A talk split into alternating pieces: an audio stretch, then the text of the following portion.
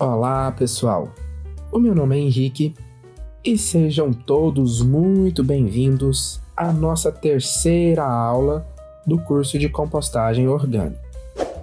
Galera, na nossa segunda aula, eu contei para vocês sobre o uso da matéria orgânica e falei também dos principais tipos de compostagem que existem, que são elas só para a gente relembrar um pouquinho as compostagens em leira, a compostagem em reator aeróbico, compostagem com aeração forçada e a vermicompostagem, que é aquela compostagem com uso de minhocas. Eu falei também que existe uma regulamentação quanto à qualidade do composto orgânico deve ter para ser produzido e comercializado. Vocês estão lembrados?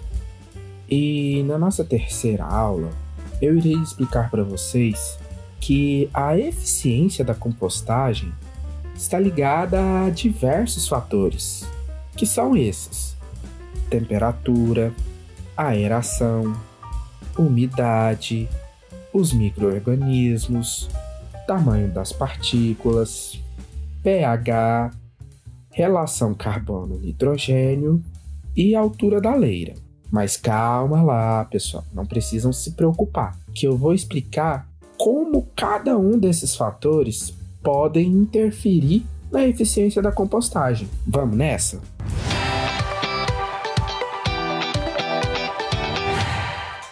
O primeiro fator que eu irei falar é sobre a temperatura.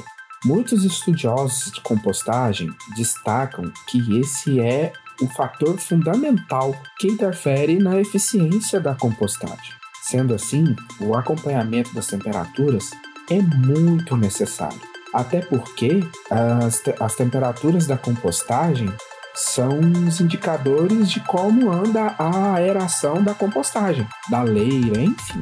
Ou seja, temperaturas muito altas ou temperaturas muito baixas afetam bastante a compostagem. Quando o processo de compostagem apresentam temperaturas muito altas, isso significa que a compostagem está ocorrendo com falta de aeração, e isso é um grande problema. Mais para frente, eu irei explicar sobre a aeração e vocês irão entender. Agora, quando as temperaturas estão muito baixas, significa que a degradação diminuiu, o que também é causado pela baixa aeração. Ou seja, considera-se que a compostagem ela deve ser realizada variando entre temperaturas de 50 até 70 graus, dando preferências para alguns valores médios, uns 55 graus. Eu tenho a certeza de que vocês nesse exato momento devem estar se perguntando: Ok, Henrique, tudo bem, você já me disse como as temperaturas afetam a compostagem, mas agora como que eu vou controlar essas temperaturas? Então prestem atenção. E acreditem, é muito simples controlar as temperaturas de uma leira. O controle da temperatura da massa de compostagem ela se dá através da irrigação ou do reviramento da leira, porque a temperatura reflete na atividade dos microrganismos também, que vocês se lembram que no início da compostagem, na fase mesófila, é bastante comum que a temperatura da leira chegue a valores próximos de 40 graus. E ao entrar na fase mesófila, que é a segunda fase, os valores ultrapassam esses 40 graus, podendo chegar a valores próximos de 80 graus Celsius, devido à atividade dos micro-organismos. Uma temperatura muito alta, né, pessoal? E em seguida, a compostagem volta para a fase mesófila. Essa é a fase final, onde o composto já está quase pronto. E nessa etapa, os valores da temperatura se aproximam da temperatura ambiente, o que indica uma diminuição das atividades dos microorganismos. Viram porque o controle da temperatura é extremamente importante na compostagem? Pois, além dela indicar sobre como anda a aeração da leira, elas nos dão uma informação muito importante sobre as atividades dos microorganismos e a fase que a compostagem está. Outro fator que interfere na compostagem é a oxigenação. Bom, tanto o ambiente aeróbico quanto o anaeróbico, que seria a presença e não presença de oxigênio, respectivamente, podem estar presentes na decomposição da matéria orgânica. Mas na compostagem é necessário que aconteça o arejamento da massa constante para que não se alterem as atividades metabólicas dos micro-organismos e o processo da compostagem aconteça de maneira mais rápida e mais eficiente. E como nós vamos realizar essa aeração da compostagem? Bom, para fazer essa aeração, são necessários os reviramentos das leiras ou pilhas de compostagem durante todo o processo, que pode ser realizado de maneira manual ou com uso de pás ou forma mecânica. Dependendo do tamanho da compostagem, é necessário até carregadeiras para fazer esse reviramento. E é extremamente necessário fazer esse reviramento, pois quando o oxigênio dentro da leira é reduzido, estabelece-se um processo anaeróbico, ou seja, acontece a falta de oxigenação, e isso pode resultar em uma acidificação do material, o que torna o composto produzido de baixíssima qualidade. E, a fim de evitar esta falta de oxigenação na massa de compostagem, a maioria dos autores que falam sobre a oxigenação indicam de que os reviramentos sejam realizados a cada 10 dias, porque assim mantemos um nível de oxigenação constante para melhorar a eficiência da compostagem. Depois de ter falado sobre como a temperatura e a oxigenação interferem na compostagem, chegou a vez de falarmos sobre os microorganismos. Bom, os principais microorganismos responsáveis pelo processo de compostagem são as bactérias, os fungos e os actinomicetos, que nada mais são do que um tipo de bactérias gram-positivas aeróbicas. Dependendo da influência de inúmeros fatores, alguns organismos acabam apresentando uma facilidade maior em se multiplicar, em se reproduzir, fazendo com que haja no processo uma sucessão de predomínio dos microorganismos. Ou seja, uma hora temos a predominância dos fungos, outra hora das bactérias, outra hora os actinomicetos. Ok, pessoal? E cada um desses microorganismos apresentam funções específicas e tem a sua importância no processo da compostagem. Ou seja, as bactérias elas desempenham seu principal papel na fase termófila, a primeira fase, onde ela decompõe os açúcares, amidos, proteínas e outros compostos que são mais fáceis de serem digeridos. E na fase inicial é realizada uma chamada quebra da matéria orgânica por essas bactérias, fazendo assim com que gere calor na massa de compostagem.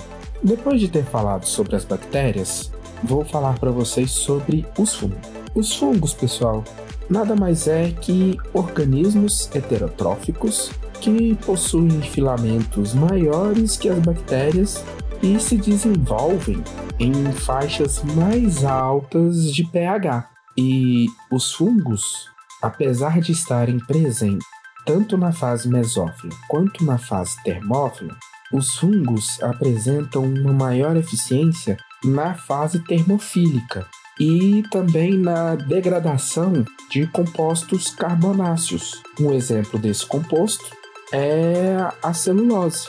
Eles atuam também é, na degradação da hemicelulose, que nada mais é um tipo de polissacarídeos que, juntamente com diversos outros elementos, formam a parede celular das células vegetais. E os fungos também atuam na degradação da lignina.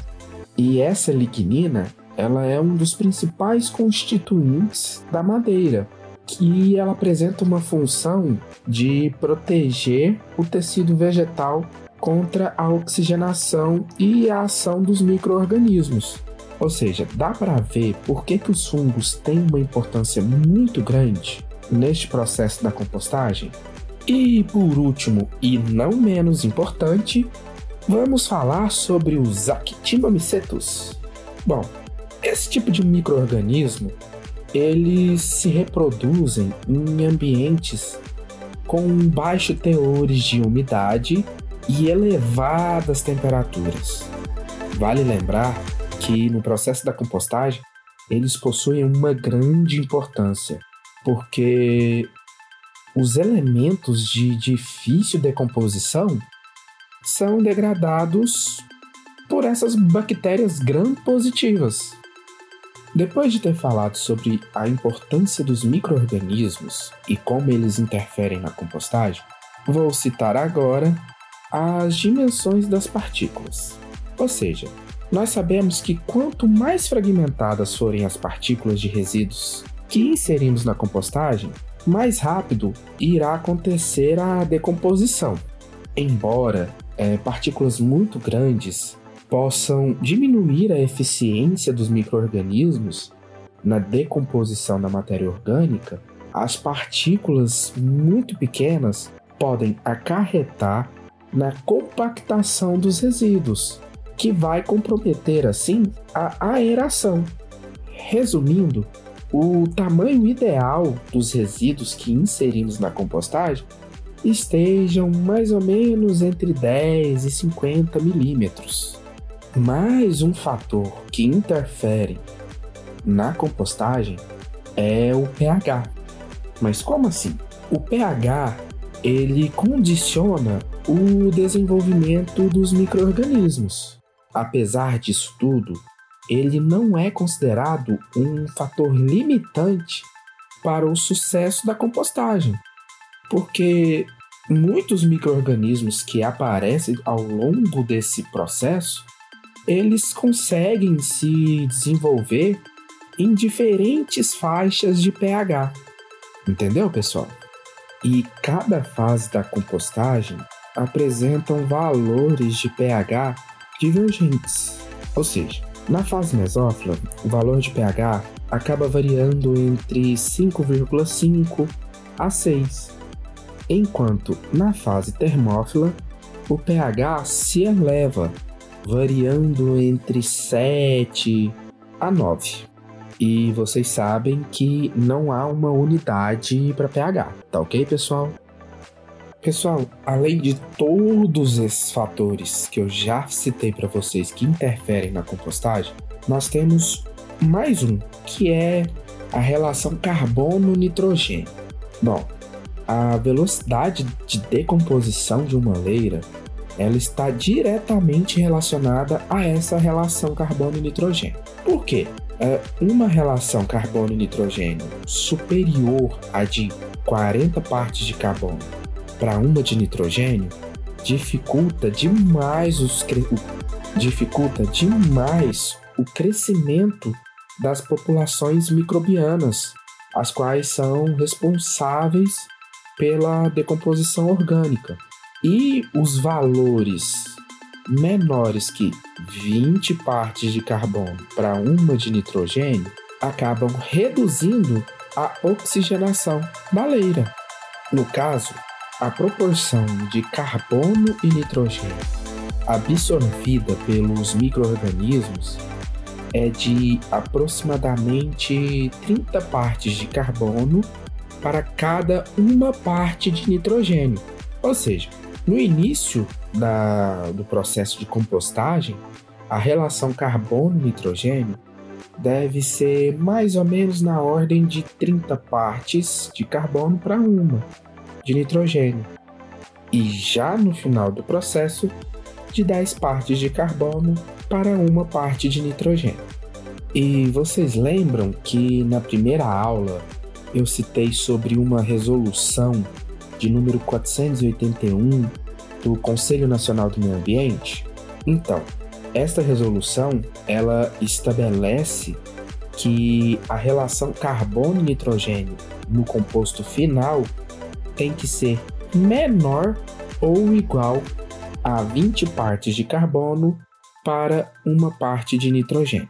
Após a explicação a respeito da relação carbono e nitrogênio, eu vou falar para vocês como nós conseguimos fazer esse equilíbrio, pois não há um jeito fácil para a gente ficar analisando essa relação carbono e nitrogênio. Então, a gente sabe que os materiais vegetais possuem relação carbono e nitrogênio bastante elevados e que os resíduos orgânicos possuem uma relação carbono-nitrogênio baixos. Então, dessa forma, nós devemos fazer um balanceamento do material que nós utilizamos. Então, muitos autores é, sugerem que seja 70% de material vegetal e 30% de resíduos orgânicos.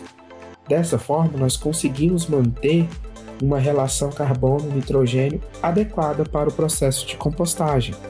E para finalizar os fatores que influenciam na compostagem, eu vou falar sobre o formato da compostagem. Ou seja, comumente são utilizados dois tipos de formatos: o triangular e o trapezoidal.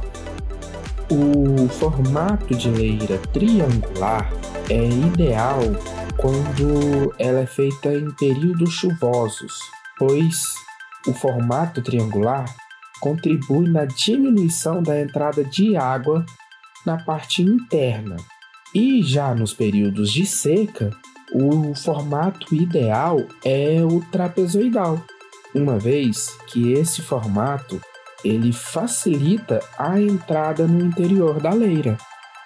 Já quanto às dimensões de largura e comprimento da leira, não existe uma padronização.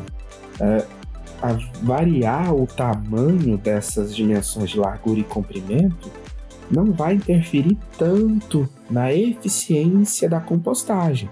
Entretanto, recomenda-se que a base deve variar entre 3 a 5 metros de largura e o comprimento pode variar conforme a disponibilidade do local onde você está fazendo a compostagem.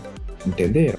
Agora, já com relação às alturas, é recomendado que as leiras possuam tamanho entre 1 até 1,8 metros. Por quê? Bom, Alturas inferiores a um metro fazem com que a temperatura interna acabe ficando muito baixo e alturas superiores a um metro oito acabam resultando na compactação dos resíduos, fazendo assim com que diminua a aeração das leiras no interior delas. É, gente, Apesar de ser um processo muito fácil de realizar, a compostagem necessita de diversos cuidados e que diversos fatores interferem no processo, na eficiência e na rapidez que o composto orgânico é produzido. Galera, chegamos então ao final da nossa terceira aula e nela eu contei para vocês quais são os fatores que interferem na eficiência do processo de compostagem. E agora vamos para nossa perguntinha.